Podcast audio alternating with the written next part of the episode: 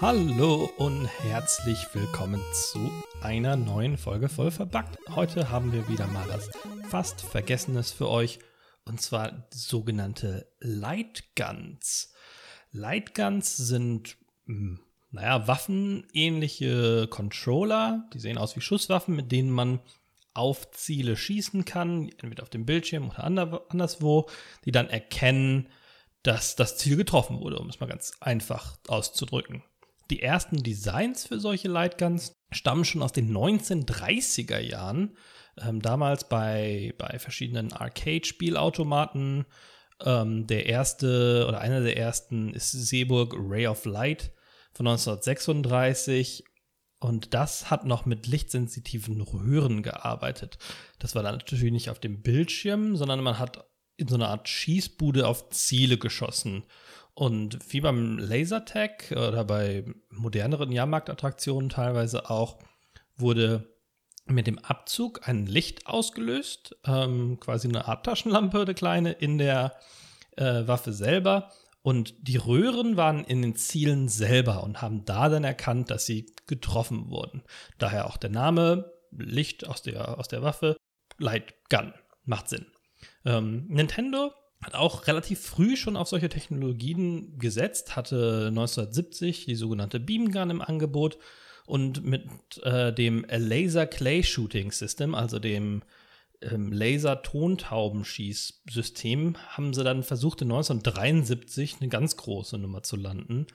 Das wurde von Gameboy-Erfinder Junpei Yokoi und ähm, Genyo Takeda dem Designer von Punch-Out und ein paar anderen legendären Nintendo-Produkten ähm, auf Wunsch des Firmenchefes, äh, damals noch Hiroshi Yamauchi, entworfen. Und ähm, das war eine größere Aufbaugeschichte, äh, die in stillgelegten Bowlinghallen vor allem angelegt war.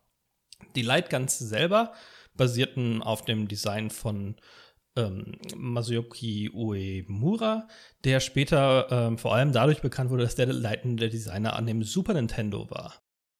Mehrere Schützen standen in diesem, in diesem Tontaubenschießgerät nebeneinander, also wirklich ähm, große Anlage mit einer hübschen Waldlichtung, die ähm, auf eine Wand gemalt war. Und da wurden die Tontauben dann drauf projiziert mit Projektoren.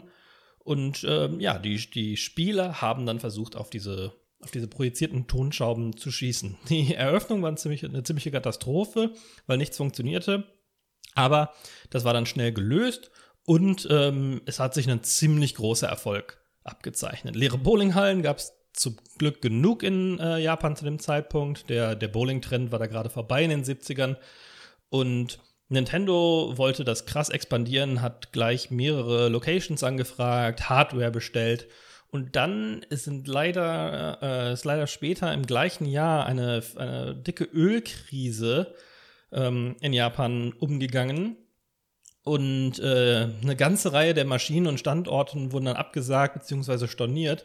Und Nintendo saß dann auf einmal auf 64 Millionen Dollar Schulden umgerechnet, ähm, fest, die sie dann über sieben Jahre abbezahlen mussten und fast die Firma tatsächlich auch erlegt hätte. Also da können wir noch mal äh, uns glücklich schätzen, dass wir ganz modernen Nintendo-Konsolen bekommen haben, denn die Lightgun-Systeme hätten, hätten die Firma fast erlegt nach zu dem Zeitpunkt ähm, vielen, vielen Jahrzehnten des Bestehens. Die erste Lightgun für eine Konsole im Heimgebrauch kam mit der Magnavox Odyssey. Ähm, das ist eine Konsole, die basiert auf dem Brownbox-Prototypen von Ralph Baer ähm, aus den USA. Und wie auch schon dieser Brownbox-Prototyp äh, kam die Odyssey mit einer Lightgun daher. Die sahen so aus wie ja, so Western-artige ähm, Gewehre. Aber schon sehr noch spielzeugig auf jeden Fall. Hm, Nintendo machte sich das natürlich auch zunutze. Die hatten dann ähm, ihren Zapper, der für das NES rauskam. Das war ähm, vor allem eine sehr erfolgreiche Lightgun, weil das Spiel Duck Hunt bei vielen ähm, äh, NESs mitgeliefert wurde, gerade in den USA ähm, war es bei, bei jedem NES, glaube ich, am Anfang dabei. Und naja, die Zappa Lightgun war, war sehr erfolgreich. Technisch gesehen basierten diese frühen Lightguns auf ähm, einer etwas anderen Technologie als ihre Spielhallenvorbilder, denn man konnte natürlich nur auf einen Bildschirm schießen. Das heißt, die lichtsensitive Diode konnte nicht im Ziel angebracht werden, sondern war dann in der Wumme selbst drin. Ähm, bei den, diesen frühen Lightguns funktionierte das dann so, dass wenn man den Abzug betätigt hat, der Bildschirm kurz für ein, zwei Frames oder so schwarz wird und für einen Sekundenbruchteil ein weißes Viereck über dem Ziel anzeigt. Also bei Duckern zum Beispiel da, wo die Ente war. Sind mehrere Enten auf dem äh, Schirm, dann werden die hintereinander angezeigt. Also kurz der Bildschirm schwarz mit dem ersten weißen Viereck und dann ein Frame weiter das zweite weiße Viereck. Der Computer überprüft dann, wann die, Kons äh, wann die Diode in der Waffe das weiße Licht gesehen hat und entscheidet dann, ob getroffen wurde oder nicht. Das hieß aber leider dann auch, dass wenn man mit der Waffe auf irgendwas leuchtend Weißes äh, gezielt hat, nämlich eine Glühbirne zum Beispiel, dass immer ein Treffer erkannt wurde. Weil ne, die, die Waffe überprüft, beziehungsweise die Konsole überprüft, wurde auf etwas Weißes äh, gezielt. Und natürlich, wenn man auf ein Licht zielt, wird was Weißes getroffen. Und das war dann immer das erste Ziel in der Abfrage, was dann quasi als getroffen gezählt hat.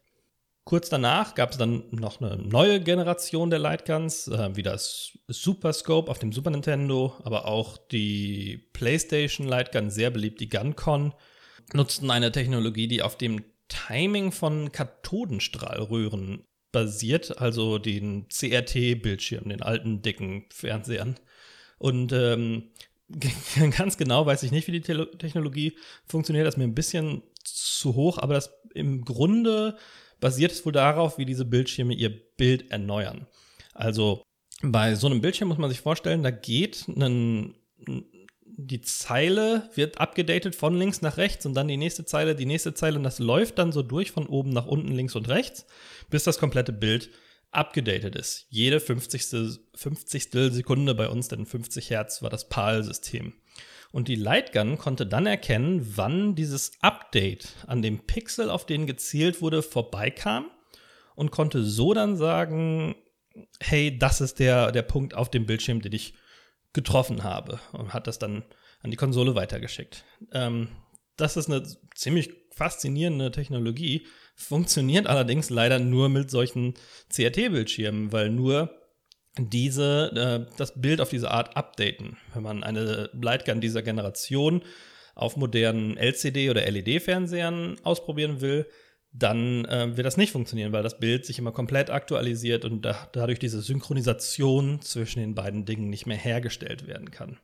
Alle meine Lieblings-Lightgun-Spiele ähm, nutzen mehr oder weniger diese CRT-Technologie, beziehungsweise kamen aus der Generation dieser CRT-Technologie.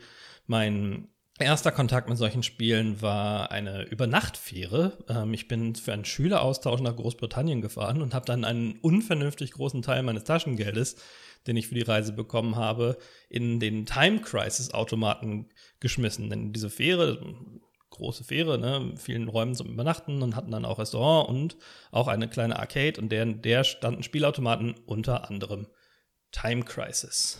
Time Crisis habe ich dann viele Jahre später auch, und nicht viele, einige Jahre später auch selber besessen, denn das kam dann auch für die PlayStation und wie gesagt, da gab es dann den GunCon-Controller, mit dem ich sowohl dann Time Crisis, aber auch familienfreundlichere äh, Lightgun-Spiele wie Point Blank ähm, zu Hause spielen konnte.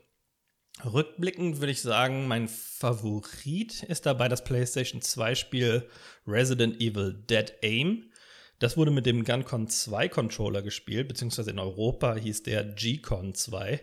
Und dieser hatte hinten ein Steuerkreuz auf der Waffe und damit konnte man dann sich frei in Third Person bewegen und aber jederzeit zum Spielen in die Ego-Perspektive wechseln. Es gab mehrere dieser, dieser Resident Evil First-Person Lightgun-Spiele. Auf der ersten PlayStation gab es da auch schon mal eins. Aktuelle Lightguns, ähm, aber auch so Sachen wie die Wiimote nutzen ein anderes System, denn wie gesagt, die müssen auch auf modernen Fernsehern funktionieren können. Bei der Wii ähm, ist das zum Beispiel durch diese Sensorbar, die man an die Konsole anschließen und dann auf dem Fernseher positionieren muss, ähm, geregelt. Die hat quasi links und rechts kleine Infrarotleuchten und in der Wiimote selber ist eine Infrarotkamera, die diese beiden ähm, Punkte dann erkennen kann. Und das wird dann am Anfang einmal kalibriert, dass die Remote weiß, wo die Ecken des Fernsehers sich befinden. Und er rechnet dann quasi aus dem Verhältnis dieser beiden Infrarotpunkte, denn wenn man die Kamera vor denen bewegt, dann ändert sich natürlich aus der Sicht der Kamera die, das Verhältnis zwischen diesen beiden Punkten, wie nah die aneinander sind, wie weit, einer höher als der andere und so weiter. Und dadurch wird dann das ähm, Ziel errechnet, auf das die Remote gezeigt wird.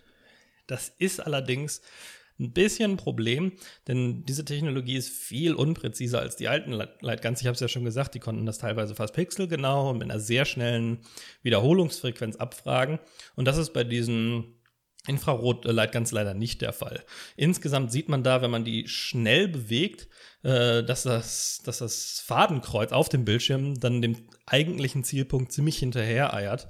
Und überhaupt ein Fadenkreuz auf dem Bildschirm zu haben, war sehr ungewöhnlich bei den alten Lightguns. Das war gar nicht nötig. Man hat dann über die Waffe gezielt, wie man es mit einer echten Waffe fast machen würde.